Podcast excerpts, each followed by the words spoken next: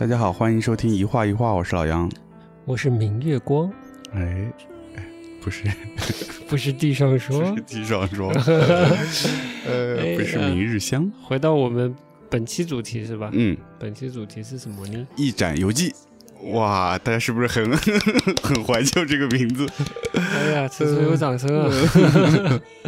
嗯，一展游记，时事评论节目终于回归它的本业了，哎对一画一画，终于回归艺术展了。是，那我们这期聊点啥呢？这期呢，我们就来聊一聊沪上的这个知名场馆，哎最近的大热的一个场馆——浦东美术馆。浦东美术馆在七月份开幕了，嗯，然后伴随着它的开幕，同期有三个大大大大大展，这三个大展分别是光泰特美术馆增长展和蔡国强远行与回归。啊蔡老师的新展，哎，还有一个大展就是西班牙艺术家米罗的展，叫《女人、小鸟和星星》。哎，我们选择了泰特。就光听名字，这三个展的分量就挺重的。嗯，哎，哎，对，那么说回这个浦东美术馆，哎，你想说啥？嗯，咱们这么晚录浦东美术馆，就是聊艺术相关的、聊文化相关的、聊博物馆相关的节目都聊过了。都聊过了，都聊过我还真是还都没听。好，那先先从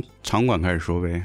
它的这个建筑设计呢，是找这个法国设计师，哎，让努维尔之前是在上海的这个嗯大烟囱嗯嗯现代艺术博物馆也做过他的一个个人的大展，，PIC，我们也没去看。嗯，对，我不知道你对这个建筑师了解吗？那作为一个特别热爱建筑、嗯喜欢了解建筑的人，我对让这个叫让啥来着？让努维尔啊，努维尔对吧？嗯那是一点都不知道啊。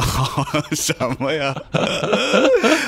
哎呦这是可以的。所以对我来说呢，呃这个这个浦东啊，嗯陆家嘴陆家嘴集团啊，嗯，花这重金啊，应该是重金吧，请了嗯让努维尔，就对我来说毫无品牌效应。嗯，就自从普利兹克奖给了王树之后，我觉得普利兹克奖对我来说已经没什么品牌效应了。好吧。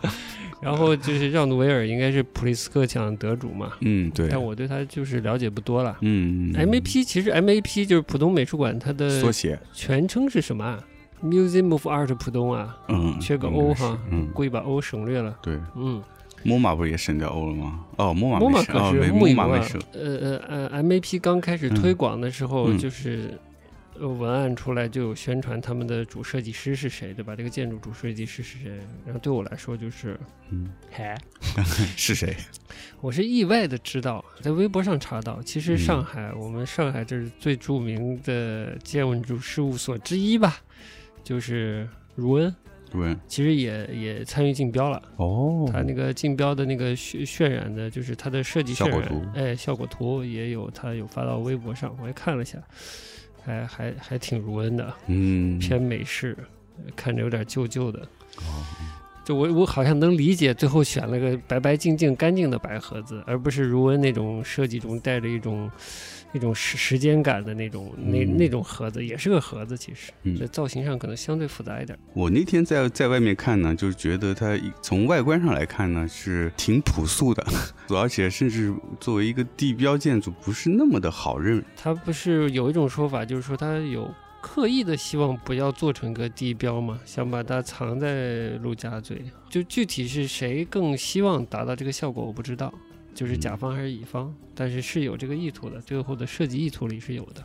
嗯但一用我们的朋友的话说，其实它已经非常明显了。嗯，哦明显的点是从浦西看浦东看陆家嘴的时候，它是在 C 位，哦，隔江相望。本身这个建筑物的地段已经是非常显眼的啊。如果作为从浦西拍浦东拍这个新新市新上海、新中国，甚至是一个最先进的中国，嗯。它是在 C 位的，哦，它的位置其实非常重了。嗯，此处我们插播一首《走向新时代》吗？我，对，就是其实位置挺重的。从从浦东讲吧，我觉得从咱们大点讲，好呀，嗯，这些别的节目都聊过的东西，我们就不讲了，哦好的，因为我不知道他们聊了什么。嗯，你当时是怎么去的？地铁啊，啥感受呢？从陆家嘴的那个出口出来，熟悉的陌生感，哎呦，那种非日常的感觉，突然一下不知道自己置身在哪里了。我理解。但其实我们可以讲讲讲讲陆家嘴，整个陆家嘴那个形象啊，嗯对你来说和文化之间的关系到底有多远多近？嗯我们是不是之前节目讲过，台湾的诚品书店在大陆扩张，在上海要扩张的时候，它本来选址选在陆家嘴的上海中心吗？上海对上海中心，我们还去看过他当时他们选的那个店铺的嗯位置，整个体验不好，整个陆家嘴的那个道路设计、道路规划对行人就很不友好。是那个，然后整个那个金融中心啊，它其实作为一个、呃、上海的金融中心啊，金融机构也比较多嘛，它那氛围也真的不怎么文化。嗯就是陆家嘴给人感觉有一种就金融中心的荒凉，嗯，既是金融氛围带来的荒凉，也是它这个城市规划那个区域规划带来的荒凉。对，就是跟人有一种距离感。有，一个是规划带来的，一个是那种整个建筑本身的那种景观带来的对的那种感觉，嗯在浦东，在陆家嘴区块，在一个浦西望向浦东的一个黄金 C 位，嗯，真实步行过去的体验又不是非常美好的这么个嗯美术馆，你你你在这个层面上你怎么看呢？尤其天热的时候，嗯，对我们去那天其实蛮热的，你说要走特别远吧，又不是特别远。嗯但你说搭公共交通从地铁站出来走过去吧，还是有一点烦的。天气不好的话，真的体体感的距离是蛮蛮远的，嗯。在陆家嘴这样一个金融中心的位置设置一个美术馆，我自己是觉得有一点强强要了，嗯，我懂。对，嗯，就是硬是要在这个金融的氛围里面增加它的文化气氛。简单来说，我们可以对比别的国家的这种美术馆的位置，嗯，比如说纽约，嗯它所有的一流的美术馆都聚集在第五大道。嗯，第五大道是一个本身轨道交通会非常方便的，怎么？我想起来徽章，呃哎被蔡老师带跑了，挥发方便。回嘛，非常的方便。嗯对的哎，非常方便。哎。然后又，其实每一个美术馆间隔的街区也不是特别远，嗯。基本都在上城嘛，嗯。就从东呃从北走到南，嗯，就走几个街区就能路过三个重要的美术馆。是，就这个城市里的大众来说，嗯出行去看展是非常方便的。嗯那就要说到美术馆本身的作用，它其实最主要还是有一个公共教育的作用在嘛。哎呀，说到公共教育了，哎，我跟我要不要借机就开始吐槽了？咋咋咋？你说你说，不行，我忍一忍啊！现在杨老师是提到了公共教育这个词了，我等会儿再说。没事，你先说所以。就是还是要能够提供这个条件，嗯让大家更容易的去到达美术馆，相对聚集一些，能产生的这种文化的能量会更大一些。嗯这个普通美术馆本身就会让人感觉很孤单，嗯，在的那样一个环境里，就好像他在一个不是属于他的一个环境里面。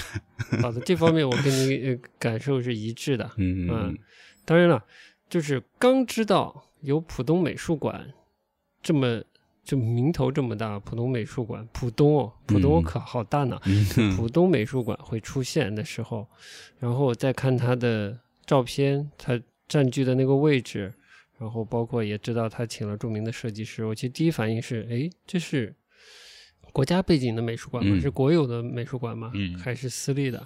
就很简单就能查到嘛，它显然是国家背景的美术馆了。嗯然后就像我们之前应该介绍过的，它跟西岸美术馆是一样的，嗯它是属于区国企下面的集团的。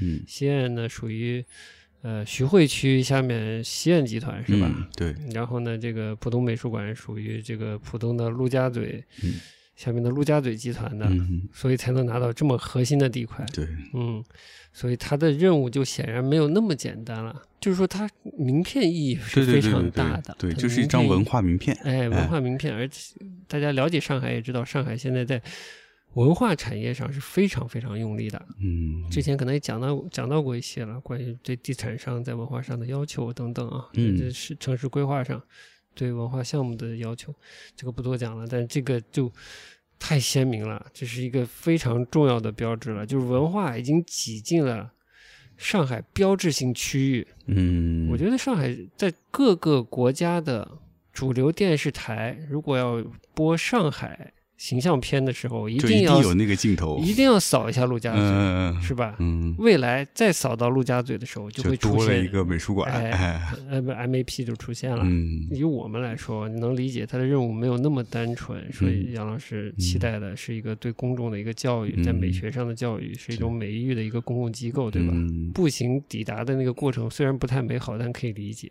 嗯就它不是为了让我们单纯的美好的，对，你是要走入那个浦东的的陆家嘴的金融中心的那个景观去，你要走进一幅画里去的感觉。我第一印象啊，对这个白建筑那天天非常好嘛，阳光洒在上面，就还表现出一种在陆家嘴有一点点意志感的一个一个意志感，陆家嘴的那些金融的，要不就是所谓那种那种，我不知道是表现主义还是新古典主义的建筑，是吧？嗯，就刚才那个呃，一大堆这个罗马柱的这种表表皮一大堆罗马柱这样的建筑，要不就是这种呃钢筋混凝土建筑嘛。一个还还算蛮漂亮的一个，稍微有一点暖的这个白色立方体，比较出挑吧。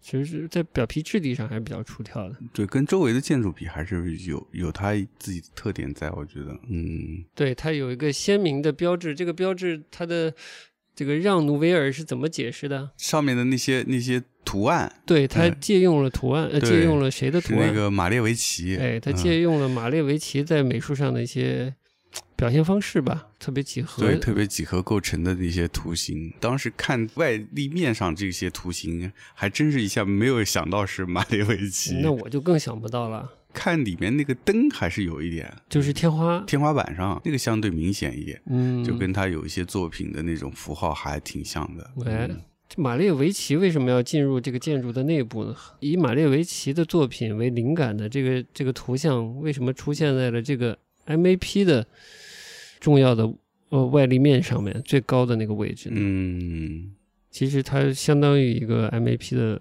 某种意义上的一个视觉视觉的标志，标识，对的。为什么呢？你能理解吗？马列维奇是哪里人啊？俄罗斯啊，对啊，然后他是在哪里发展他的艺术的呢？在法国吧，马列维奇是叫至上主义嘛，其实跟那个康定斯基啊差不多，就是在当时来说是很新的这个构呃 立体构成主义嘛。哎，在嗯当时，对，那你能理解吧？以你对美术史和哦，色彩上，因为色彩其实马列维奇作品是非常多彩的，就五颜六色的，可以大家熟悉康定斯基的话，其实是比较接近的。马六七，对对对，嗯在色彩上，当然他有画一些纯黑白的作品，嗯，你刚才给我看，对嗯能把罗斯科气死。我觉得这个思路上，你可能被你的艺术史害了，嗯不是害了，就误导了。嗯可能你没有抓住这个这件事的真谛。嗯上海外滩请法国设计师特别合理，嗯，法国设计师引用有法国属性的这些文化符号特别合理，就是他可能也比较好，容易说服客户。你觉得啊。客户真的、真的理解杜尚的第四维空间吗？你通过嗯。一条的这个视频，不理解，让努维尔在介 绍他的一些设计理念的时候，提到了嗯杜尚的思维空间。杜尚的思维空间，我还稍微查一下，他就是在骗鬼，你知道吗？不好意思，我很喜欢杜尚啊，但是杜尚聊什么四维空间，根本是在骗鬼，那是一个嗯数学概念，在现实生活中不存在的四维空间，嗯还可以引申出什么五维空间之类的啊。所以对我来说，一个现实中的物体用四维空间去解释，嗯你只能说它在嗯啊，你理解？呃，这是说服客户用的一些 概念。就挺概念的，包括，但是马列维奇就是非常具体的出现了。嗯，但这么具体的，为什么选择了马列维奇，而不是康定斯基为什么不是康定斯基呢？你说都可以拿来采样嘛，嗯都可以找一些相对构成一些的这个元素嘛，那为什么不呢？这我就不知道了啊，这个只有甲方和乙方才知道。对啊，其实这种几何抽象的绘画还挺多的。还挺早，我是挺早就听说这个 MAP 是跟泰特合作的。对，是你跟我说的。对，这里面的这个朋友透露给我的，嗯我以为他全部像就模仿模仿西岸的经营方式，全部从泰特拿内容的啊，嗯结果后来看不是。但我就期待他是不是会有带有一些英国元素呢？但嗯其实不是，嗯法国设计师，对，有杜尚，有马列维奇的，对吧？嗯，嗯他选择杜尚，选择马列维奇，选择这个时期的艺术家，这个风格，或者这个在艺术史的位置，这个这个位置的这个艺术家来阐释自己的建筑作品，甚至把他们的一些符号加诸在这个建筑作品上。嗯，你理解理解？嗯。你以你的艺术史知识，你理解这好卖不好卖，或者嗯一个，你先假设自己是这个陆家嘴集团的领导，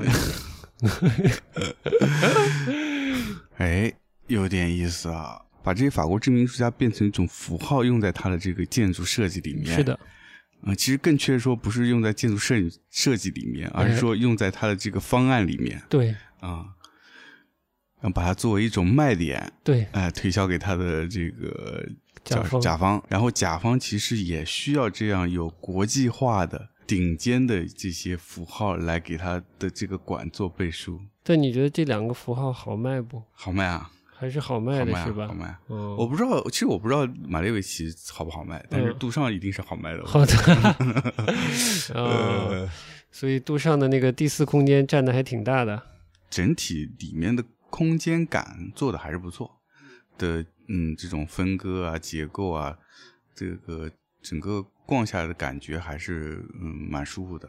就是入口呢，它连接了一个厅，一个既扮演呃厅又扮演通道的一个这么一个空间，它相当于一个公共空间，是进入主展区之前的一个过渡空间，是，一个非常挑高非常高，但是又比较窄的空间。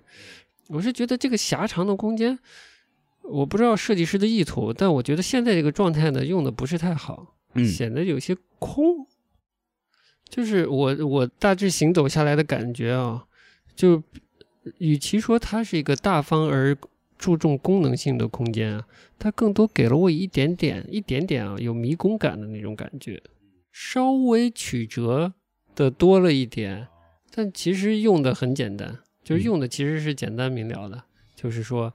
呃，有地下层，有一层，有二层，有三层，就是展厅分布挺清晰的。嗯，但整个动线在行走的时候呢，又觉得有点复杂，好冷酷啊！就这种是的，这种旋转的玻璃的嗯，玻璃把手的这种楼梯，对，说到这个冷库，看完之后去了那个一楼的商商店，嗯，然后进来就是非常大的落地玻璃的那种嗯。钢窗，嗯。啊，啊，你就说像苹果店吗，对，像苹果，店这种感受，让你进入到那个艺术品商店时候，就没有没有那种艺术品商店的那种活跃的那种感呃，亲觉，切活跃，对对终于从一种高强度的艺术那里嗯缓解下来的感觉。其实包括呃，这个所谓的马列维奇式的这种天花装饰啊，嗯对我来说啊，我不知道是真的还是他给我了暗示，让我觉得顶呢稍微低，嗯，说夸张了有一点压迫感。嗯，是有。就是其实我觉得它的每一个馆，嗯，嗯特别是比如说奥菲利亚这个馆，它没有很大，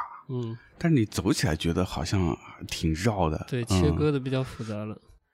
你就比如比如西岸美术馆，它的给我是一个结构简单清晰的一个印象。对，因为它进去以后不买票，你也可以进入它的公共空间。嗯然后这个公共空间已经可以看到它主要的展示空间。啊，是进到展览空间以后，就直接一眼先看到，呃，蔡国强老师的这个这个这个灯光装置作品。灯光秀，哎，，对他那个空间又是个很特别的设计，嗯，它是一个从负一楼一直到顶楼的一个通体的这么一个盒，又是个盒子，它等于嗯是盒中盒，嗯 的这个感觉。它不像一般的我们说的美术馆空间，那个中庭是让大家了解这个这个嗯场馆的结构的，是啊，它是真的是一个独立的空间用来展示的。嗯，，对，这么说还真是。你想，最简单，上海博物馆，嗯它，就是个很明显的中厅的结构。哎呀，你说太对了，就嗯是上海美术馆就是一个最典型的一个我们印象中清晰清爽的一个展示空间的结构。嗯，好的，那这个建筑结构上，我们的印象就差不多这么多吧嗯。就差不多这么多嘞。这么重要的三个展览啊，为什么杨老师像我一样呢？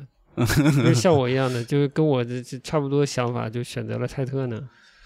嗯，米罗不重要吗？嗯，国师蔡国强不重要吗？首先本来是想说都顺便看一下的，都想看，但其实内心最想看的还是泰特这个展。那哎，为什么呢？交代一下，呃，第一个呢是说，呃，比较好奇这个泰特的展到了中国和国内的一个官方美术馆合作，那个展呈现的会是怎么样？啊，你说到官方美术馆，我稍微打个岔，哎就是 MAP 应该跟西岸是一样的，啊，点是应该也没有一个呃美术馆或者艺术馆或者这种所谓的艺术背景的一个馆长，哦，任职哦，似乎是没有的，嗯嗯，是吧？？还是主要就是有行政领导。行政领导估计是有的哦，但你说一个学术带头人，一个艺术方面的一个带头人，，嗯嗯、撑这块牌子的应该是没有的。嗯所以现在很多馆都没有，都是全新的形态。这个 museum 变成 gallery，嗯，哎，没有馆藏的。嗯，估计估计估计呃老牌的 gallery，比如说老牌的你喜欢的卓纳，一些纽约的其他的这种，可能藏的东西还比我们这些新美术馆多。啊嗯，，但你说，你看我们上次去纽约那个卓纳的那个美术馆做的展，你再说一遍卓纳的啥？卓卓纳画廊展览，哎，做的跟美术馆似的。似的，啊，对不对？嗯，它好像是一个奇想主题的，对啊，都是幻想类的东西。那展不就是博物馆的展、美术馆的展吗？是的，这那个策划哪里是个很重。哪哪里是个嗯画廊的画展？廊展对啊嗯，这嗯，卓纳一个画廊一办一个主题展，嗯就是打通几百年的东西，嗯反正是，嗯是呃体量也不算很小的。第二个是本身对英国美术史其实不是那么的熟悉，我就更不熟熟悉了。，对，所以也是蛮有好奇的，就是看泰特到底带了哪些作品过来。嗯，除了就是还没开展就已经宣传了这个奥菲利亚以外，嗯啊我觉得还蛮感兴趣的。到底他挑了些什么东西过来？我可能跟你类似吧，因为我是泰特去过，嗯，就是毛登和布瑞登布瑞登，都去过，我还挺喜欢的。我就也好奇，这个陆家嘴集团跟他合作会，不管是谁策展吧，会策成什么样子，还挺好奇的。你去英国时候去泰特的话，这两个嗯摩登和这个叫什么 Brit Brit，嗯嗯，它是有一些固定的馆藏的展吗？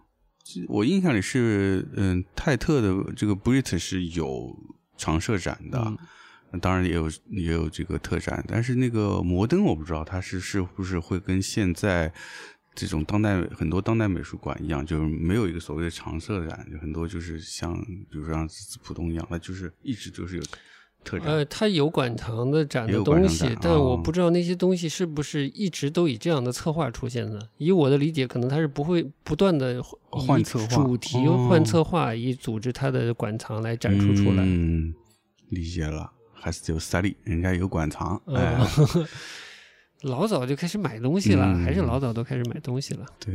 随着这个影片，我们来聊聊这个展，这个影片 我是，看不到了。对呃我们正在看 YouTube 上一个 YouTuber 嗯分享的 MVP 的这个这个呃拍摄的影片，这还在还在蔡老师，还在蔡老师那儿。是，就稍微说你对蔡老师有兴趣没，或者你看没看过蔡老师？嗯，是说实话，兴趣不是特别大。哎以前也看过。嗯，哦比如九级浪也看过。哦，嗯那我觉得是可以不看了。呃，我没多想吧，反正最简单一点，就比如说我们看现在这个视频，它里面的这些所谓的火药画，哎，我觉得就特别的重复。嗯，就是一个符号用到死。对我来说呢，它最灵的那部分还是炸东西，对，焰火。换成了一个平面的，只是用焰火燃烧过的一个画面，我觉得就一下子损失掉很多东西。嗯就是对我来说，它本来由于火药那种爆瞬间的爆炸燃烧一一产生的烟，烟又被嗯风带走，嗯，我觉得那种虚无，它给我来带来的是一种特别高级的虚无感。对，呃，它越虚无，我觉得越越高高级哎对就不要落到纸上，不要落成实物，我觉得它是高级的。我还是了，就是能理解这个蔡老师是对进入艺术史还是有非常强烈的冲动的。嗯啊，这估计重要的艺术家都有这方面的诉求吧。嗯，对，那你光做爆炸类的东西，就是见风就没没有的东西，呃是很难很难留下点什么的，很难留下什么的。嗯哎，留下痕迹的这个冲动，令他做了很多实实在在的东西出来。嗯但这不是他最有魅力的一面，嗯，反而让他变得重重的，变成一个沉重的人，对我来说，就满墙的泰国墙嗯和一个在空中炸开、呃被被云被风吹走的蔡蔡国墙，哪个更令你呃感动呢？是，嗯，完全是，特别是你看这个现在看这视频上展览里面那个画儿，嗯一张连一张，嗯，啊，都是烧过的，哇，哎那感觉就是，哎呦，就蛮用力的，嗯嗯，就跟他那个爆炸的轻盈感就是嗯，大异其趣，它东西真的就是要在户外，嗯在自然跟周围的建筑跟环境产生联系，嗯然后跟天空上没有顶的那种感觉，然后爆炸完以后，你包括你说的风吹过烟散去，嗯以及火药留下那个味道，哎呦，要求这么高啊！所有的那些哎呦哇那个五感五感都要调用啊，，那个嗯牛逼啊！哎呀呀哎呀厉害啊！结果结果发现了个国师的真粉丝。呃 好的，呃，嗯，那就蔡老师说这么多，是什么？因为我没我也没看嘛，也没看也没看，嗯对，哦，忘了忘了说蔡老师的这个灯光秀了，啥感受？挺压的 最早在上海看蔡国强嗯是在外滩美术馆，当时他做的那个展叫做《农民达芬奇》，嗯就是结合了很多这个农村的发明家，有浪漫对天空啊、对宇宙有浪漫想象的人，嗯他们制作的那种发明，很多是航天器之类的东西，嗯有的飞得起来，有的飞不起来的。这个这个灯光作品，就让我想起了当时的那个农芬农农民达芬奇那个作品，嗯，它带着一种乡土的那种纯真。蔡国强老师会在这个会在他的爆炸类的烟火类的嗯作品体现出的那种又精致又浪漫的那种东西，嗯不是的，反而是一种我不知道追求的一种那种拙朴是怎么回事。嗯我印象里他没有那么拙朴，嗯，嗯或者那么亚，嗯，我我觉得就是这个霓虹灯这个材料，首嗯先我就觉得跟蔡国强以前作品是有差异的。嗯，我个人的喜好是，我觉得不太适合他。理解，蔡国强作品一个非常重要的气质就是他的浪漫，对他是一个少年的浪漫，无论是对所谓外星人的憧憬，还是对什么这种呃历史嗯。对他的这种历史观，我觉得都是一种少年的浪漫。嗯，但是这个这霓虹灯这个材料吧，很消费呢，对，很消费，而且它虽然是说有未来感，但嗯。这这种未来未来感是很工业的哎，现实感，我嗯觉得，嗯，嗯这，现实意味蛮重的。对，再加上它背后使用了那种金属结构，还是钢框架，还是什么框架，嗯那个框架也带出了一种呃，对对对，那个框架，我觉得是你说的这种拙朴感是吧？这拓扑拓扑，太拙朴了。好的，那我们跳过蔡老师了，嗯大概印象就这样，对的都没看人家还说了这么是，海峰还看了个灯光秀，米罗就完全没看到，嗯，没看到那我们就，直接说泰特了。泰特吧？哎呀，嗯终于进正戏了。泰特的这个主题叫光嘛，光对，但我们都看到了些什么呀？我就我其实嗯。看完了，我是一脑子浆糊，不好意思，我你能分享的很少，其实。就你你多分享分享。呃，，我觉得是这样，就是作为一个嗯，泰特在国外的场馆做这么样一个有一些英国绘绘画史回顾性质的展，嗯其实难度是蛮高的。我个人觉得，就是因为、因为他自己的藏品真的很多，嗯浓缩出几大概有这次有一百来幅吧，嗯一百来幅作品。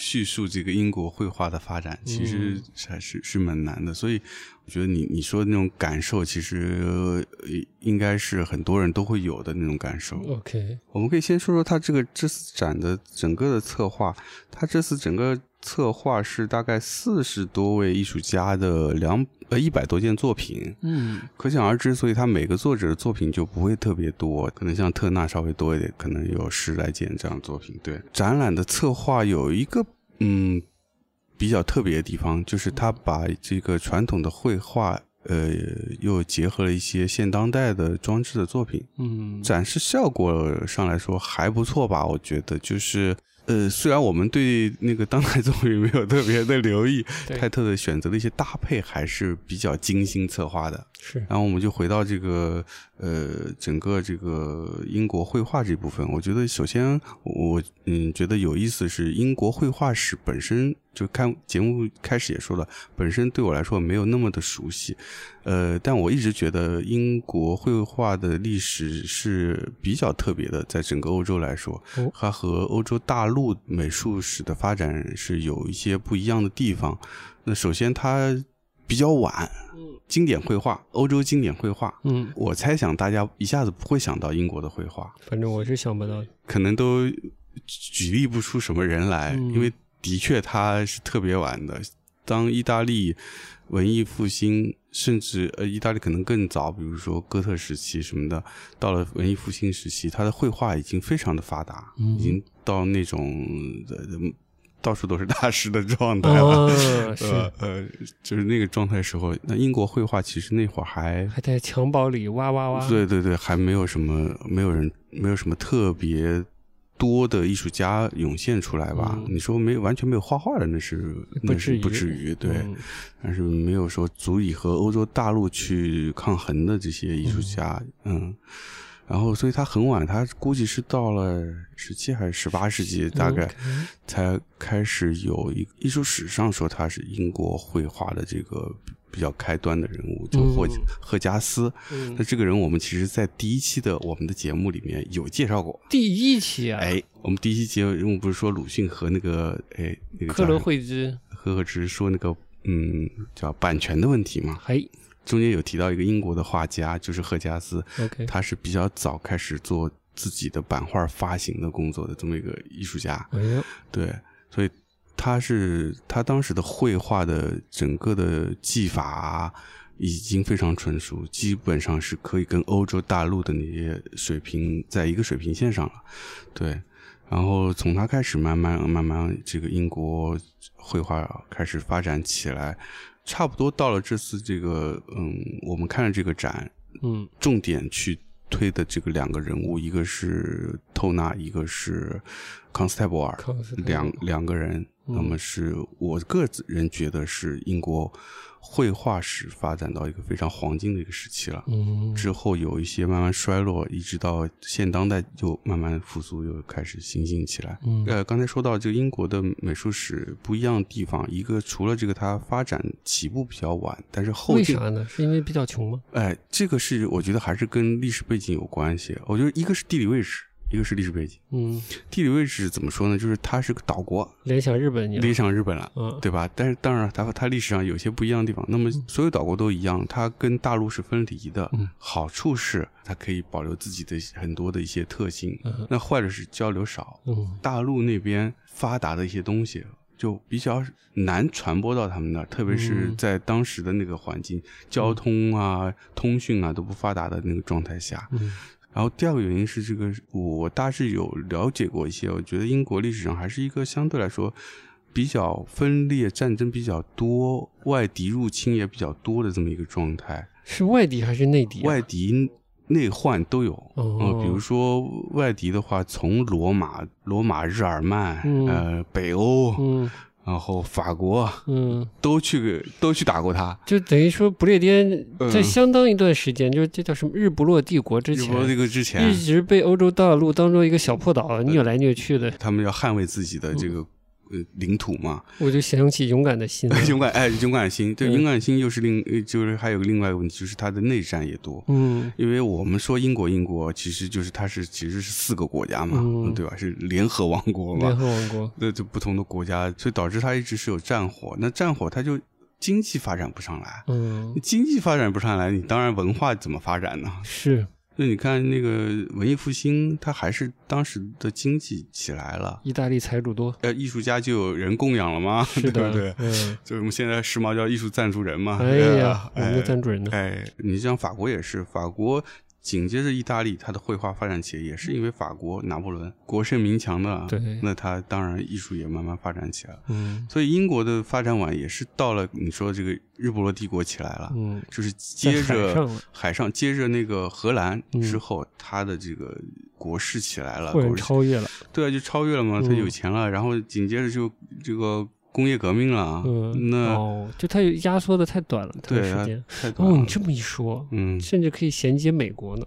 啊，美国也时间短，美国也会画哎差，对啊对，因为它接的根子是英国，它不是接的欧洲大陆，是吧？你看是是那美国的是是画画的那个 真是不好意思啊，实话实说了啊，大部分还是比较差。说实话，这个跟时间有关系。，对，所以英国其实起步是晚的，而且你说底子不会太对了。嗯我们看英国绘画史，除了我我经常被艺术史拿出来说的这几个艺术家之外，嗯其实我觉得大部分的英国绘画，对我个人来说，呃，从绘画上纯粹的绘画技法上来说，我觉得比起意大利和法国，那真的是还是要差。嗯，底子薄就是看得出来的。是。你嗯看，我就算这种传统绘画，尤其西方油画啊，鉴赏能力比较低的人，我不是跟你说了，某一年我去去英国，嗯，就是他在 R A 嘛，就黄黄黄黄奕吧，黄奕，嗯嗯，就每年会做一个 summer exhibition，嗯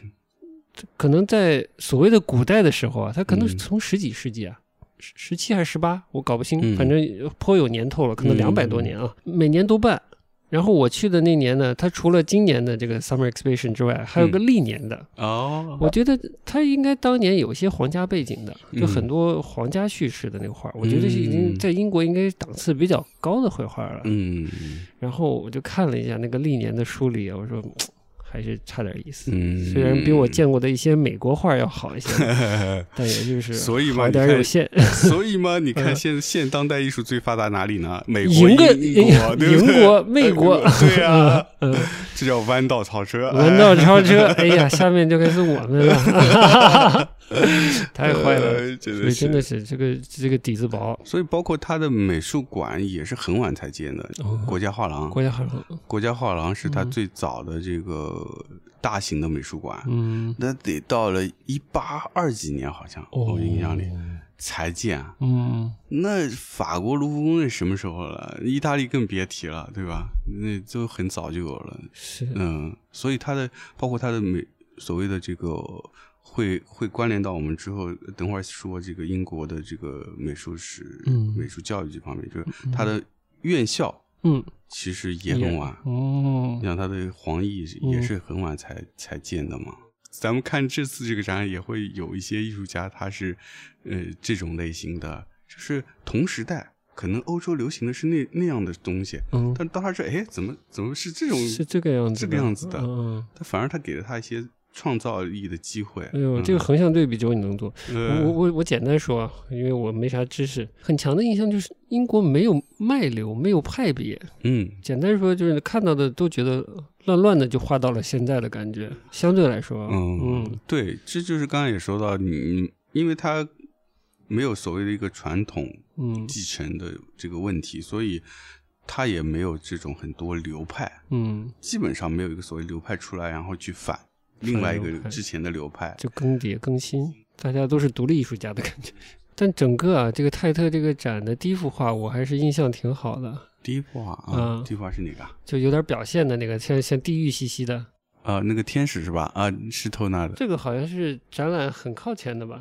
对，好像不是第一张，第二张。我们有讨论这这个局部啊这些部分，嗯，就觉得哎还挺妙的，对的，嗯，哎，说说对，说说印象，嗯就比如说这张画是透纳的，我名字上这上面有没有？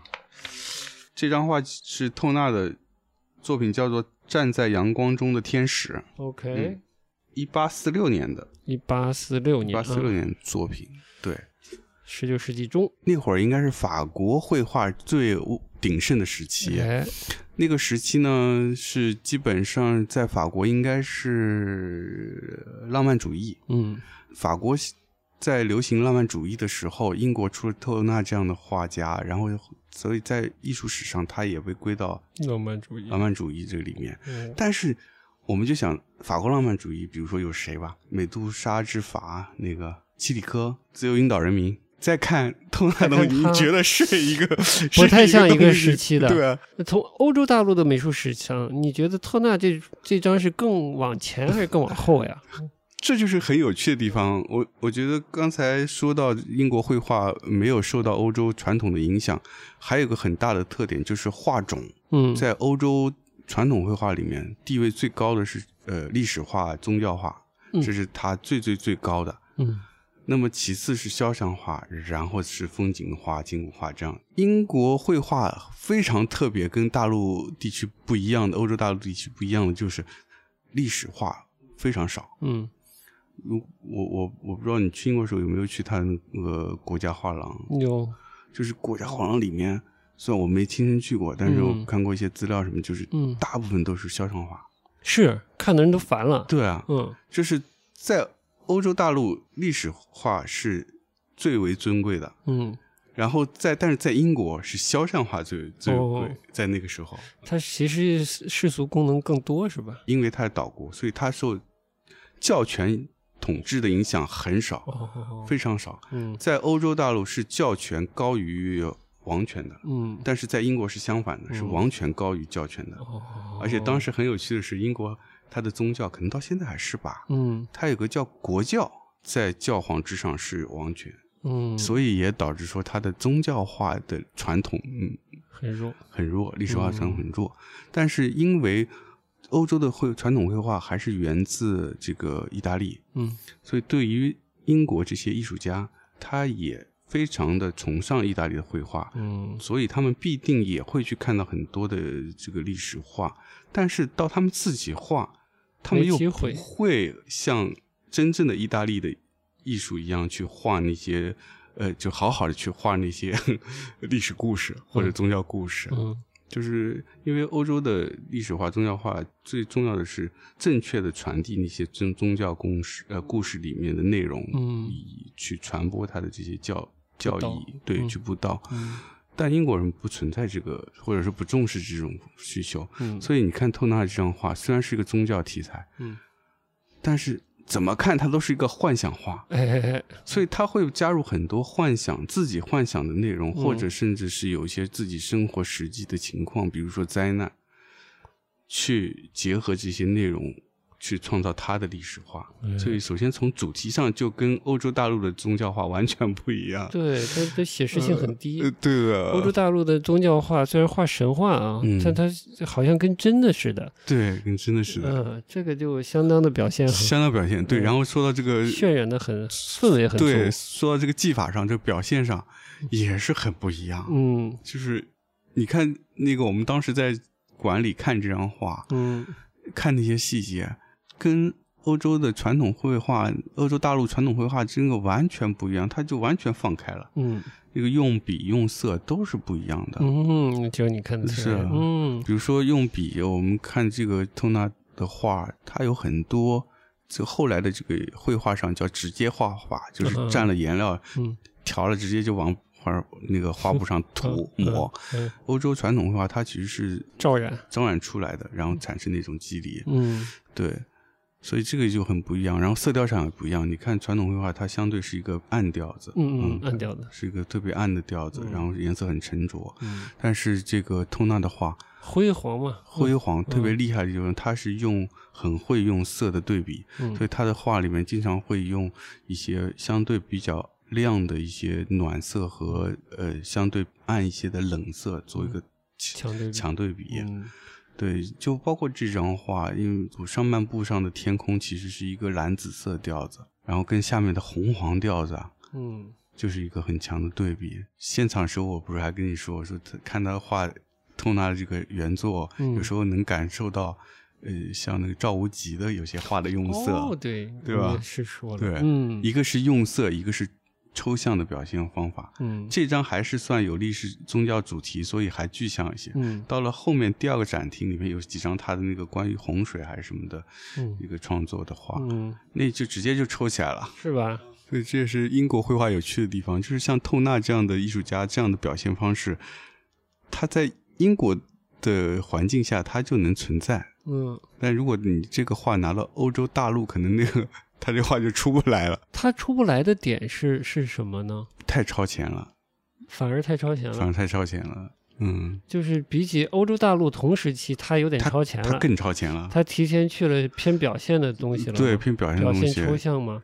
这也是我觉得有趣的地方，就是可能在当时他画这些画的时候，他并不一定是一个有意识的，嗯，就是完全不是一个完全自觉的说我要往抽象去画，嗯因为那会儿谁什么是抽象，谁没有人定义过，没概念，对啊。嗯他只是觉得可能这样的方式，他能更能把他的这种内心的情绪表现出来。英国是不是也艺术家偏少，而且大家也没有搞出一些小主义、小小团体嗯出来，是的所以没有形成什么潮流。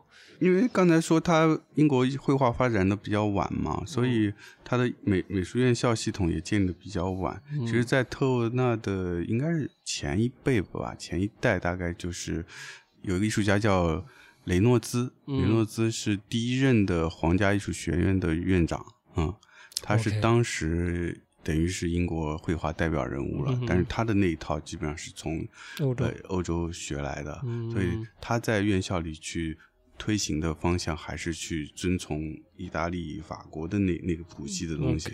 对的，嗯，但是遵从归遵从，但是英国整个环境实际情况就是跟大陆不一样，所以包括他自己，他虽然推崇，他也推崇历史画、宗教画，嗯嗯。但他自己画最多是肖像画。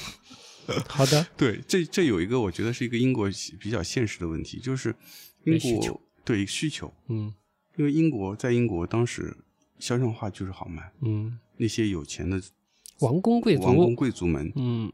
比起宗教画，他们更愿意自己的像挂在家里。嗯，对，然后说到肖像画，肖英国肖像画跟我自己觉得跟那个欧洲的传统肖像画又有不一样、嗯，的不一样点，就是美化，美化对就是人物 PS，过度的美化嗯。它的描写的对象。嗯就欧洲绘画，欧洲大陆的绘画还是在于说，呃，尊重你的那个呃描描写的对象，嗯。嗯，就是还是尽量写实是他们的一个标准。你画的越一模一样，你的那个造诣就越高嗯。啊、但是英国就不一样，英国就是画的那个都特特别美，嗯然后就就感觉是漫画家是。对用我们现在话说就是都像美颜相机处理过的。啊，我不知道你有没有看过那个通纳自己画的自画像，是吗？嗯，画那个画的自己那种脸色红润，哇？Angelababy 是的，哇，对，特别年轻嗯。貌美的一个少年。哎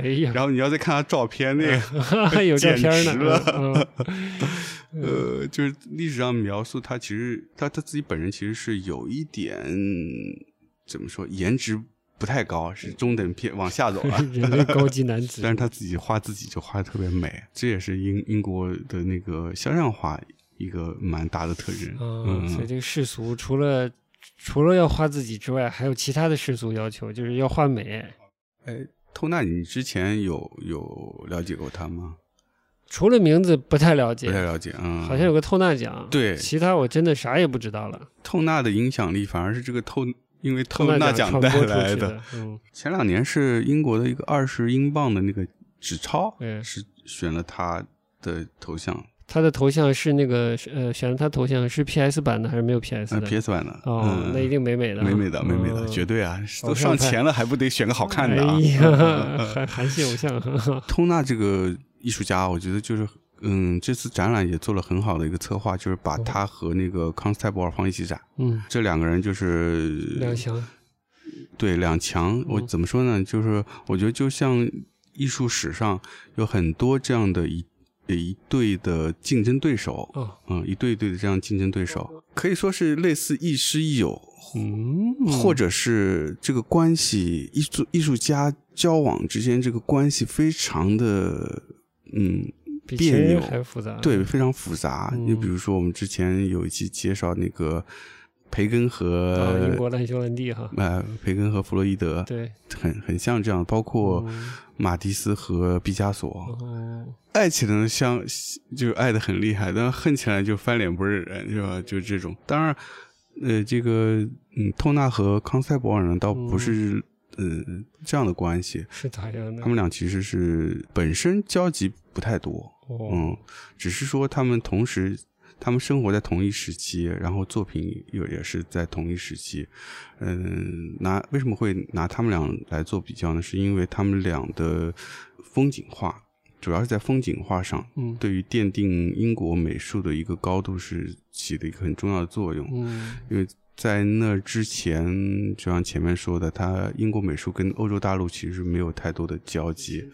通过自己不同的风格和嗯，甚至有一些相反的一些艺术的理念，哦，各自塑造了一个自己的风格，然后这个嗯风格反过来被欧洲大陆发现接受了。逆输出了，但他俩本身交流不多，对，其实他们俩交流不多，因就是为他们俩的微博上发私信吗？不太发，不太发哦啊、他们俩，因为他们俩的太不一样了。嗯一个康塞博尔是一个农村孩子，哦，然后那个呃透纳是城里孩子，嗯啊，然后呢，一个是透纳是少年得志，十几岁就进皇家艺术学院了，哦，很早二十几岁就就拿到皇家艺术学院的院士了。三十岁失业，是这样吗？但不过他的确中间是有一段比较失落的状态。哦，然后康塞博尔呢是到五十多岁才进入皇家艺术学院哦那个院士，对对，大器晚成，所以这个状态不一样。然后画风完全不一样，是吧？因为你看我们看透纳刚才画，哇，表那么现兮兮的，对表现兮兮的，很放，很非常放。嗯，然后、那明明是个教透视的，怎么画画那么放呢？对，就很很矛盾。他画那些透视图画的很严谨，对，自己画就油画就画的飞起来了。然后康塞波尔就跟他相反，就康塞波尔就一辈子没有离没有离开过英格兰哦啊，就别说出国了，连、连苏格兰 都没去过，，OK，就一直在农村画他的乡村风景。啊哦，对对，乡土爱的深沉，呃，乡土爱的深沉，然后画的也非常严谨。嗯就现场你也看到了，你还说，哎，这怎么画的跟是你说的吗？我画的跟那个挂历似的。我可能呃听着像我说呃的，呃呃，那我有点贬低人家了。不是这个，我觉得很正常，就是嗯不同时代的东西是不一样的，嗯价值现在来看可能就不太容易发掘。所以他们两个从生活背景、出身到绘画方式、绘画风格都不一样。嗯但但是，嗯，都是在英国绘画史上，呃，比较独树一帜的吧。嗯嗯，以及刚才说到他们对欧洲大陆有影响，比如说这个呃透纳，其实刚才说他他被归在所谓的这个浪漫主义里面，但其实他的画后来被呃法国浪漫主义的这些艺术家看到，而且嗯非常推崇，嗯也也影响到这些欧洲浪漫主义画家的绘画。嗯，然后康斯泰博尔呢，呃也是他的画也是被这个巴比松画派，嗯。呃，就是画乡村画的，比如克鲁啊、什么米勒啊这些，哦。哦，乡村绘画的，因为他也是画英国乡村嘛，然后嗯。影响到这些法国的乡村绘画的艺术家，嗯。甚至影响到后来的印象派。所以他在策这次策展上也是有这个用心，就是把康斯泰博尔的展厅直直直接就接到了这个印象派啊，印象派，嗯，但是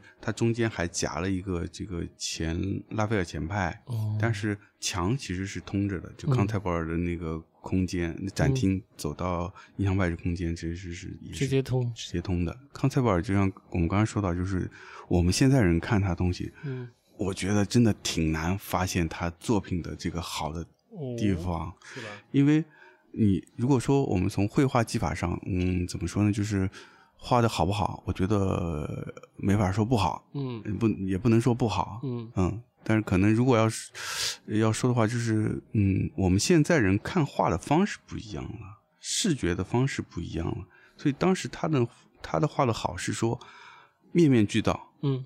每个地方都画的很精致，哦，都精致，呃都不灵不灵的，那不跟奥菲利亚有点哎像？，这也是有影响的，我觉嗯得。这也是一个可能是我不知道是不是英国传统的一个传承，嗯就很其实你细看很像奥菲利亚，很像拉斐尔前派前期的作品，就是都是细节，但是都是细节，都是但是都是细节，嗯，满眼都是细节的时候，你看这画就会很累，很累，而且就是你会失去你的一个观看的一个焦点。嗯。我嗯觉得可能，嗯，作为现代人来说，可能就不太适应这样的嗯，画面。嗯嗯，但是如果你用心去仔细看的话，刚才我说到他对其他绘画的影响或者说刺激，嗯还是多少能看到一点的。嗯当然，可能要比较仔细的去观察，比如说它的用笔和用色。嗯那用笔的话，它有很多是用小笔触去堆砌那个呃颜色有细节，有细节，然后甚至是它有很多是不用笔，它用那个调墨刀直接把颜上刮上去嗯的那种方式，其实很明显是之后的这个印象派嗯。有是的确是有从中有吸取到的，嗯以及色彩，因为在早期的这个欧洲传统的风景画颜色基本上也是暗调的，嗯。棕色调、酱油色嗯。那嗯种感觉。然后，但是你看它的这个康塞博尔的风景画那个颜色，那就绿就是特别绿、翠绿，天特别蓝，嗯，就是那种感觉，就一下把这个色彩的纯度提高了。印象派绘画，包括刚才说拉斐尔前派，嗯用色什么的，我觉得都是有有影响的。绝对是有影响的。嗯，是的那他对那米莱有影响没有呢？我我没考证过，但是嗯从绘画的这个油彩的那个感觉上来说，我觉得应该是有影响的。嗯特别是比如说奥菲利亚这个文学作品，嗯的再创作，嗯 呃水中的人物的肖像，我们可以说是肖像吧，嗯嗯但其实我觉得这个画的重心，我自己觉得重心反而是人之外的那些环境，嗯自然，就是植物、水，是作者花老了劲了去画的。就是重要的炫技的部分，呃，炫技环境包括衣服，对，甚至设定，嗯你看那个最后奥菲利亚那个房间里，满墙的这那个花的介绍，嗯。就每个花都这个符号，有花语啥都，赶上当代艺术了，哎，要堆砌解释，符号对，哎有点有点过过于过于的，过于添加符号了。就看了很累，很用力嗯很用力嗯，对的，嗯。但当时这个我不知道，我没看细节，就好像那个后面的纪录片那个房子有说到这个画儿当时有点争议，嗯。而是在于这个自杀在当时是违法的，然后这个角色是不是有一定的自杀色彩，嗯，所以引起了这个公共领域的一些话题。哦，可能画画技可能还不是当时最最关注最关注的那个点，而是表嗯现的对象竟然是一个自杀的一个对象，画的那么逼真，是嗯不是有点挑战公公序良俗了之类的？是啊，这个不太了解啊，有可能是这样。嗯但哎，就突然就跳到了奥菲利亚，那是把奥菲利亚讲完吧。嗯嗯，对这我觉得咱俩都是有期待的。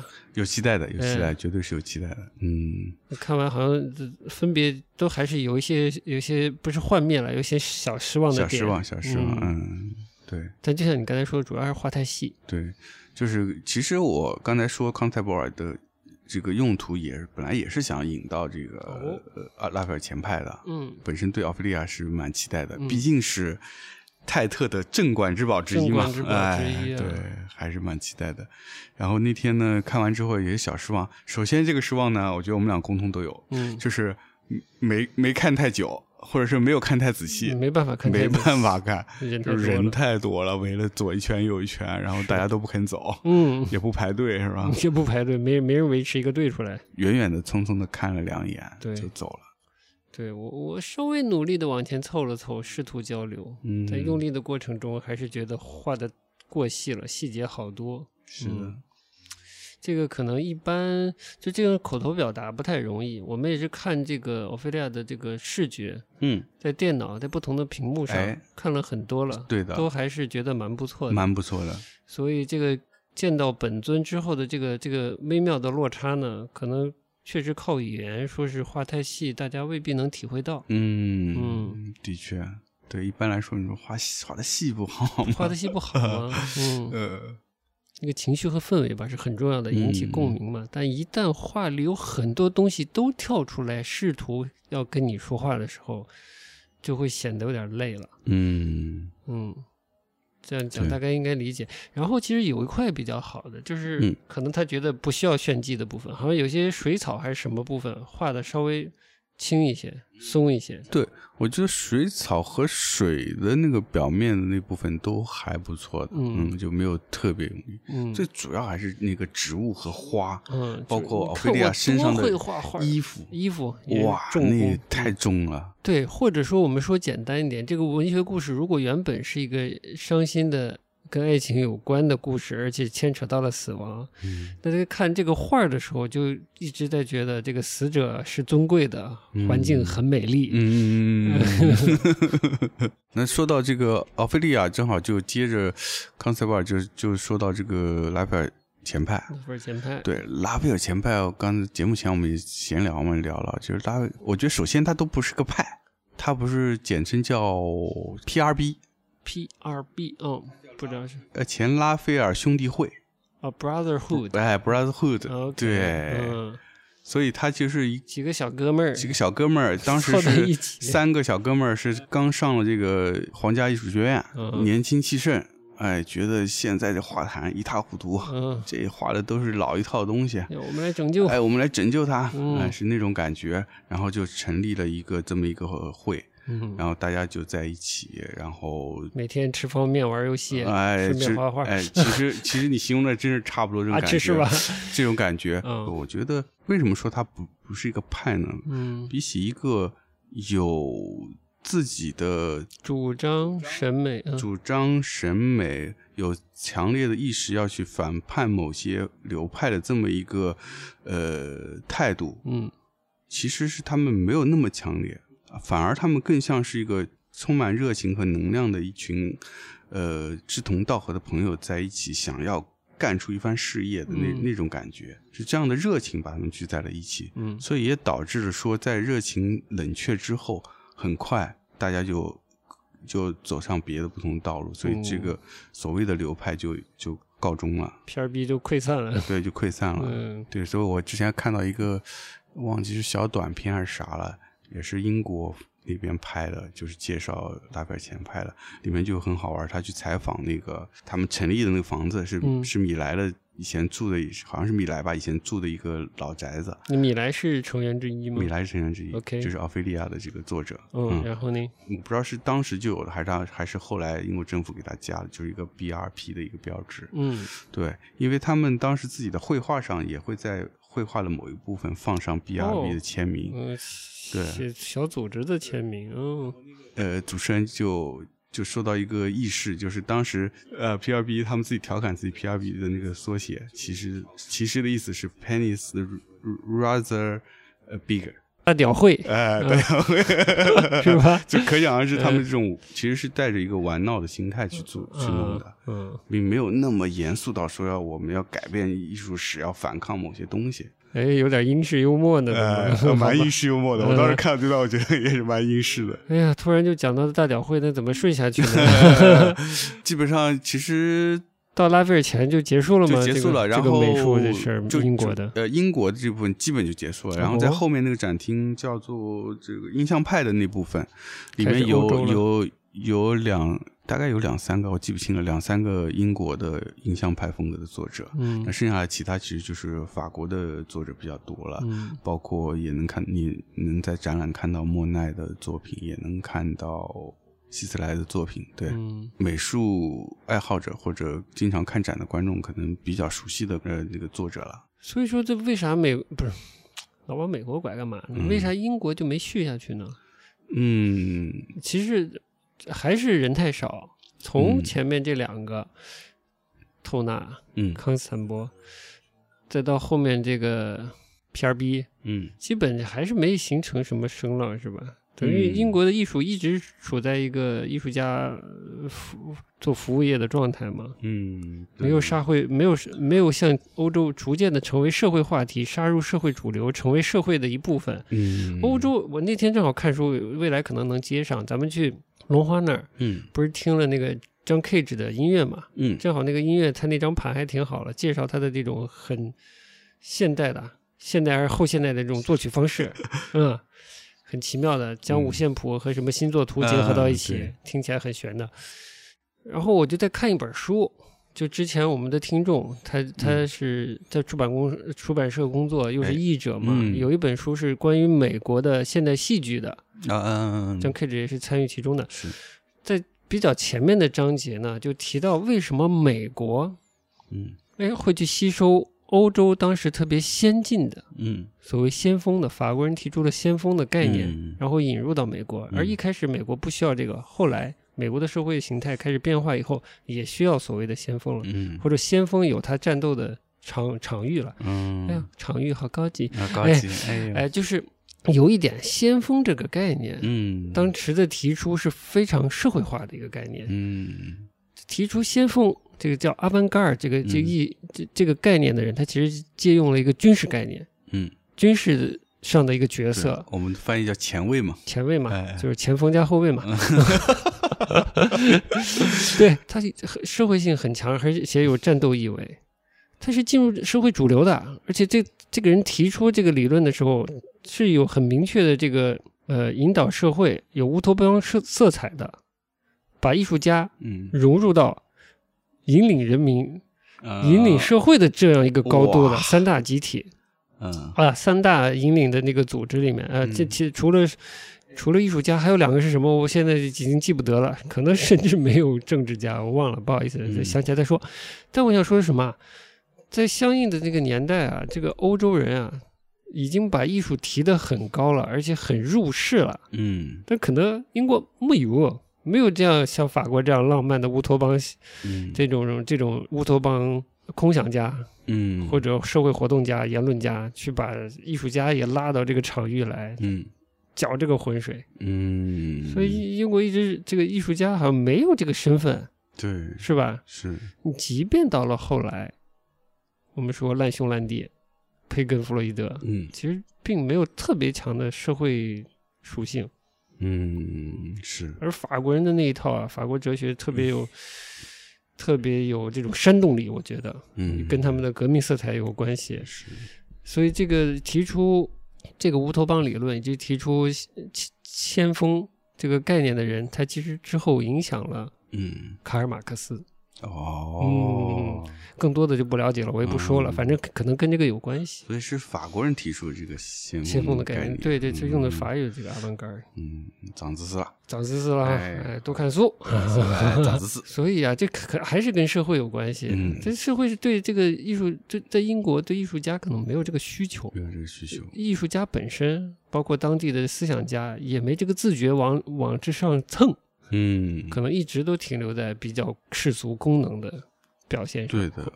对照来说，反而英国是文学家很强。很强，从莎士比亚开始，对啊，嗯，不知道可莎士比亚之前就开始了，甚至你看阿菲尔前派画的内容很多都是从莎士比亚的来的，原来拉斐尔前派是个插画小组，这个文文学爱好者功能一直太世俗，有可能，嗯，一直太服务业了，嗯，就从来没跟更高的东西搭挂过。嗯，所以他想，这挂这词词太俗气了。就是英国的艺术一直没跟高雅的东西搭挂过，嗯。直到就我不不了解啊。但是从拉斐尔前派开始搭挂的时候，挂挂谁呢？挂莎士比亚。多莎士比亚，但莎士比亚据说在当年那个社会层对。氛围下，他也也并不属于特别高雅的文化，对，或者是只能说雅俗共赏。哎，你这么说的确是啊，就嗯像我们一开始我说的那个赫加斯，英国那个画家，嗯。他当时也是，虽然他的他自己的绘画的技艺已经达到跟欧洲大陆一样的水平了？但是他没有办法像法国的艺术家、意大利艺术家享有那么尊尊贵的地位，嗯，所以他一直很愤愤不平的是说，我们我我们英国的绘画也已经到了这个水平，但是世俗或者说这个市场嗯认可的还是欧洲大陆的艺术家。哦，在当时的氛围下，这些有钱的买画的这些阶层，他们宁愿消费欧洲大陆艺术家的作品，嗯。也不愿意去买本国的艺术家作品。特别是比如说当时还是巴洛克嗯。时期，然后那个洛可可风格，荷兰艺术家比如鲁本斯，还有那个扬凡戴克，嗯，你老杨家的，然后呢？他们俩的作品在英国就非常受欢迎，特别是凡戴克，他有一段时间生活在伦敦，嗯，他的那个画的肖像画就供不应求，就是、哦，也是肖像，但是即便本国有同等次的肖像，人家也不、哎不稀罕。对，所以当时赫赫加斯为什么选择做版画呢？就是因为在那个阶层他打不进去，哦，打不进去。但是他又想把自己的绘画传播出去，传播出去所以他就做版画，所以嗯他的绘画很多是世俗内容。就是我们后来所说的风俗画。春画，呃，到春不春春画我不知道有没有画过春画，反正嗯是反映这个市井的一些生活故事的。嗯，嗯，你说这这市井能有能有梵高市井吗？嗯能有那什么席勒市井吗？是啊，嗯嗯，反正就市井呗。呃，对对因为这个社会更高阶层要肖像，他不买他的。对啊，所以他也是想通过这样的自出自出版、自出版 自出版的真不容方式易进行自己的自自己的抗争。嗯，做表达。对，所以就从那个时候开始，就是已经往世俗去靠近了，就反而离你上说谁面越来越远。离世俗靠近？就是那个英国的艺术家，就哦是从就是被赫赫加斯开始，就是对，包括这次展览中还有像那个威廉布莱克，哦，这个有有影响，有影响。嗯这他还是蛮有一种典型的风格的，制造了一种风格，硬朗的石雕般的风格。对的，就他也是，嗯，他是他也非科班出身，嗯但是呢，嗯，呃，他也是风格太独特了。你想嗯他这是这种绘画嗯，插画兮兮的，现在看。画的那么松，你这个根本就是欧洲大陆的院院校体系是根本看不中的，就是嗯可能英国的院校体系都把它排在外面，嗯但是他他自己就是又希望通过绘画的方式来表达，他最后他也是走的版画，用版画来进行传播的方式。嗯，他自己后来自己为了出自己的版画，自己做了一个版画工坊，经营自己的版画工坊，也代加工，英国人太难了 太，难了，我靠！这导致现在英国这么多版画工作室。真的是哦。哎然后，美国人学英国人就把这套带过去，美国带过去也一堆一堆版画工作室，哎呀，终于找到根儿了。天呀，我要做好多反思，感觉。对的说你刚才说，我就瞎瞎发散，我就想嗯说，是不是英国人其实也是一个相当崇洋媚外的一个国家啊？嗯，嗯，你从他们喜欢中国的丝绸、瓷器、茶这些东西，你你想想，不带着这种色彩吗？嗯哎是就是一富裕了就喜欢海外的东西。嗯，嗯你要是说欧洲本土大陆的绘画，嗯呃，如果说风景画或者其他生活题材跟当地的风貌、嗯呃日常生活有关系，也就算了。嗯你单纯喜欢欧洲的画家过来给你画肖像，嗯，那就是相当的崇洋媚外了，相当的相当哎。的对，嗯对？吧？就是如果国内有呃同等水准的画师存在，嗯。啊，那就比较崇洋媚外了，我觉得。的嗯，确是，嗯，又不是欧洲大陆画的是国画肖像，本土画的是油画肖像，你选哪个？呃 都已经是都画油像、油画肖像了，哎，这就是一个价值价值问题了，价值判断的问题了。对，嗯所以说到这儿，就是沿到前面那个话题，说英国艺术家怎么没有延续下去？我觉得嗯多少也跟这个崇洋媚外有关系。就是呃，比如说我们刚才说完这个，嗯，埃菲尔前派这个展厅，接下来是印象派嘛。印象派里面大部分放的是法国艺术家的作品，但嗯其中也有两三个艺术家是英国呃艺术家。哎，但是呢，他们的印象派不是从自己英国这边传承下去的，嗯就反而是法国的艺术家，比如说莫奈，嗯其实是从康斯泰博尔这边这条线下去的。又输回去了。对，就是法国的，反而是从英国这边的汲取灵感，嗯呃，用在他的这个这个印象派绘画里面。嗯，但人家有个主流，他去非洲采一点也行，哎，去你英国采一点也行，是吧？是这个意思。啊对，嗯但是英国自己本国的这个艺术家，他们也比如说也画印象派，但是他们的印象派是从法国的印象派继续来的。嗯嗯，就也还是觉得欧洲大陆东西更。你看我现在已经把英国跟非洲放到一个 绘画史，放在一个地位上了。哎呀，没有英国听众吧？哈，呃不好意思。因为真的就是刚刚我们说康斯泰波尔他的画呢，嗯呃，我们在展厅里看到的很多他的所谓的正式的作品，嗯是比较像拉斐尔前面那样，就非常呃琐碎，嗯。非常面面俱到。嗯。当然，有一部分可以仔细看是能够感受到有印象派前夜的那种感觉。嗯，对，但其实我我我自己个人对康斯泰波尔的这种这些风景画本身也没有太有感觉，但是嗯。我我比较喜欢是康斯泰波尔的一些习作，嗯呃，他有一个系列叫云的习作，嗯，你就喜欢科尔画的特别松的，哎嗯，那个云云的习作真真的画的蛮好的，嗯。就是嗯，可以好到普通话都不会了。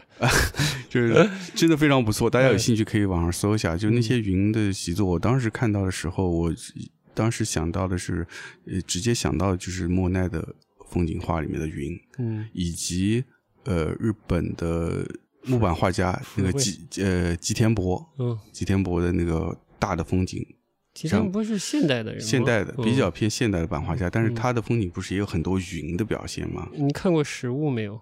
那个看过看过实物，看啊，是好的吗？看过实物是啊，没有好的，幻灭哈。没有画面。那就好。嗯对，的，对的。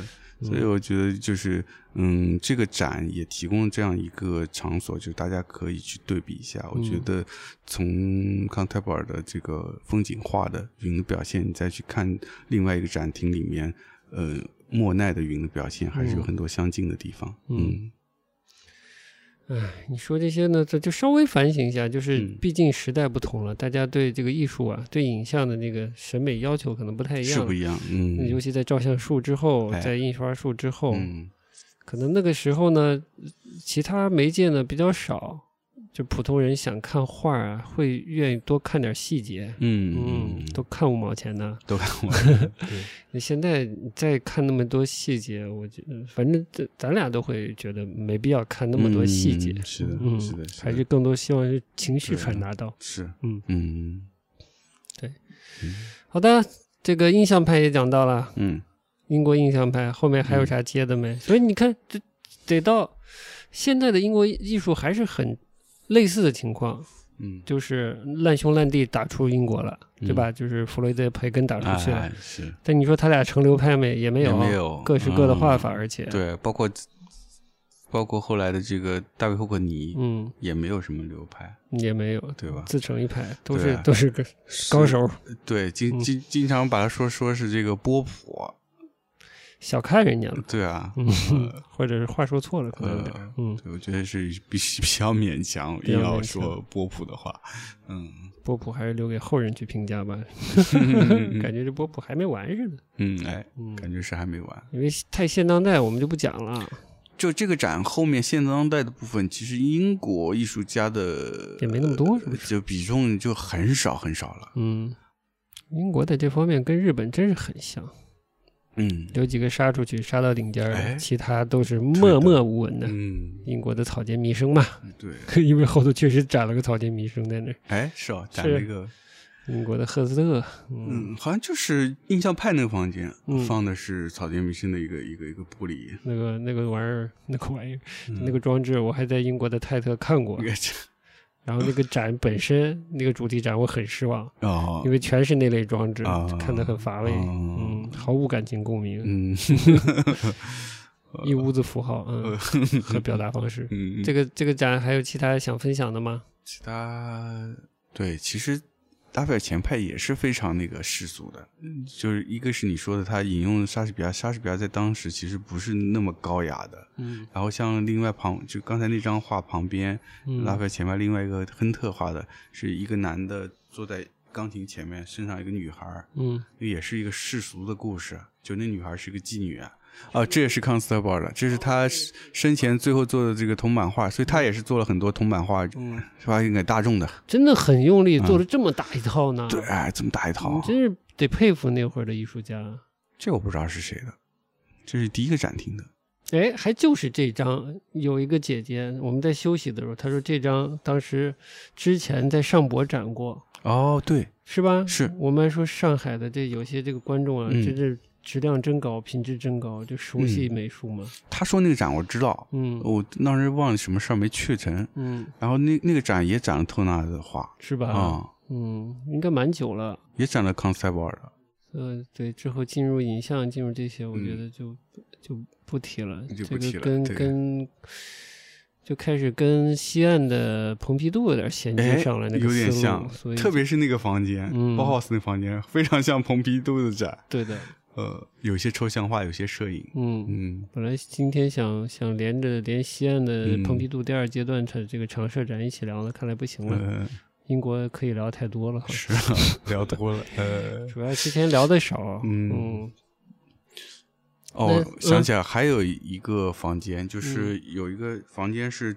地毯是窗户的，对，然后有两张小画的，窗影，嗯呃，这也是画了室内的一个嗯，空间。对啊，那那个我也个人挺喜欢的，那个嗯。作者叫哈默肖伊，是丹麦的艺术家，啊嗯，对，他画的也挺特别，而且他本身也挺神秘的，就没有什么他的介绍真的非常少非常少，就是默默的在丹麦的乡村里自己画画画，嗯。但他画就是给人的感觉是特别的特别的安静，然后很神秘，嗯。然后嗯，就感觉那时间和空间都凝固了。是不是？我还看了，嗯，你说，就有一张画了室内带窗带门的，感觉那个那哪里还有点歪之类的。这是他最神秘的地方。嗯就你乍一看他的画工整很工整，然后都是横平竖直的这种呃窗窗线啊，或者是墙线啊那种感觉。对，但是他很多画里面他都藏了一些，嗯，就是那个有些结构是歪的，破平衡的。，对，是破平衡的，嗯是扭曲的，嗯就现一看就是非现实的东西。嗯，这个就很奇怪，就是给人一个引起微妙的哎说不是吧？如果你是抖 M，你就很爽，是吧？对对对对对 对，我是抖 M，啊你才知道你是抖 M 呀好吧，呃，好，就就很奇妙，看的还挺爽的。这是画他太太，他基本就是画空房间或者的画他太太的背影。仔细看有没有那个比利时的那个谁的，不，波尔曼斯啊，就是那个颜色和那个背影的感觉，就有很像他有些画面里面的那种色调有感觉，嗯，就是有一种很诱人的神秘感。他去前年吧，在日本有个大展，哦，很想去看的，哎结果疫情我以为，不成成型不了了，哎哎呀，可怜的。哎，好的，就差不多了呗。差不多美术部分就差不多这样了哈。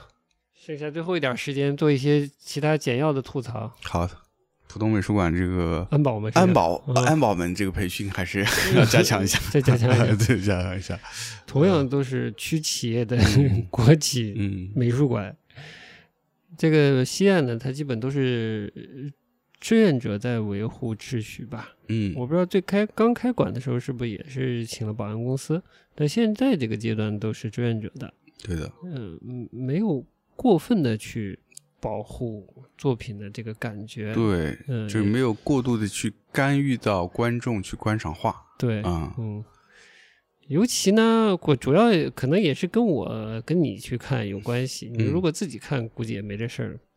我跟你看的，就就可能要聊一聊，聊一聊了，你就要给我比划比划，讲解讲解。一讲解呢，嗯保安就过来了。嗯，嗯但我现场我觉得也不是我们两个，嗯，有别的一些观众也被他们也说啊，那走近了也说，反正对，反正就这么些年吧，国内国外的这个美术馆吧，小老夫也去过几个，是吧？嗯，这是被讲的最狠的一个了。哎，我也觉得是，就没被讲的这么狠过了，这不断的被人提醒，呃，离离作品远一点，而且那个态度非常的生硬了，生硬，对对对，嗯，感觉再不离远一点会被扒光珠的。对对对，哎呦，扒光珠这个好，哎呀呀，，先地铁还没有道歉啊，呃还没有道歉啊，还没有正视这个问题，很过分嘛？过分吗？这有什么好好挺在那儿的？不知道，脸皮特别厚，没办法，哎，官本位就是这样的，嗯，好吧嗯。所以就是这个真的是这方面有点体验不太好，嗯，是有点把观众的这个自觉性想的太低了。太低了，但是也我不知道他们遭遇了什么，是不是特别、嗯真的有特别多其他的观众在在画面上指指点点了吗？嗯还是怎样？还是流下口水了？太喜欢舔了一口，还是怎么着？就好像不至于嘛，就是不至于不不断的这个干扰人看个画儿。说实话，那个画外面都照着玻璃，嗯然后整个光线又比较暗，嗯，嗯，这也是要吐槽的。我觉得嗯光线可以再好点。可以再好点，嗯包括我觉得，呃，西安美术馆的光线也是有点偏暗，也暗，配套配套可以再好一点。嗯，咖啡没有了，哎，咖啡没有了，嗯咖啡没有了，吃的也没有了，嗯，哎，就就现在点单半小时以后呃，半小时以后，对啊，直接撤了，而且说实话，真的，你这三个展，对吧？一天看不完三个展，看不完，你只能浮皮潦草的把它都看一下。对啊，所以所以真的到了，特别是像周末，嗯如果市民要去看的话，那肯定很多真的是要度过这个午餐时间。中午饭怎么解决啊？对呀、对啊难道出不去啊？对啊，出去再回来啊，也不现实、嗯不太现实。对说实话，那出去附近都没什么吃的。对，要走一走呢。陆家嘴诗 一般的地段儿，嗯，十一般地段，我操！这诗这么高，当然就吃喝这种事儿太低太低端了，是吧？太接地气了，嗯就算了。嗯，哎呀，吐槽太狠了，天啊！其实要吐槽的点是什么？就是据我所知啊，这个 MAP 它本来是有一个有策划一个图书馆项目的，哦哎，后来这个图书馆项目看掉了，哦，所以你甚至可以想象，现在的商店搞不好是以前的图书馆之类的啊啊。我随便说说啊，反正是本来是有图书馆哎项目的，真有可能，要不然他那个商店也太空了。对嗯你刚那么大谋塞了，嗯。哦，然后呢，第二个是浦东美术馆本来是有公教部门做公教项目的，嗯嗯，现在也是没有公交项目的，完全没有公教哦的。完全没有公交啊，你说一个馆没有馆藏就算了吧，连公交都砍了。啊，没图书馆也算正常吧，哦，公交都没有的，那它就是个空间了，嗯，普通空间租空间的了。PS，普通 Space，呃，不用 space，哎呦，可以，行了，不能吐吐吐太多了，嗯就这样吧。好的，好的，嗯，咱也不是自己测的，是吧？呃他就提供一个空间，嗯空间提供商。所以说呀、就是很多事情不能细说啊，这还是结构的问题。嗯它毕竟是国企背景嘛，嗯嗯，嗯而且国企现在的野心之大，大家在上海的某些地块看一看，估计嗯。见识稍微少点，下巴都要掉下来了。我觉得，嗯比如 西岸地区现在那个建设规模，嗯，挺吓人的。那今天就差不多呗。今天聊得很尽兴，好的，哎呀，给大家痛快的聊一聊英国的艺术，嗯尤其是我学了很多，很开心。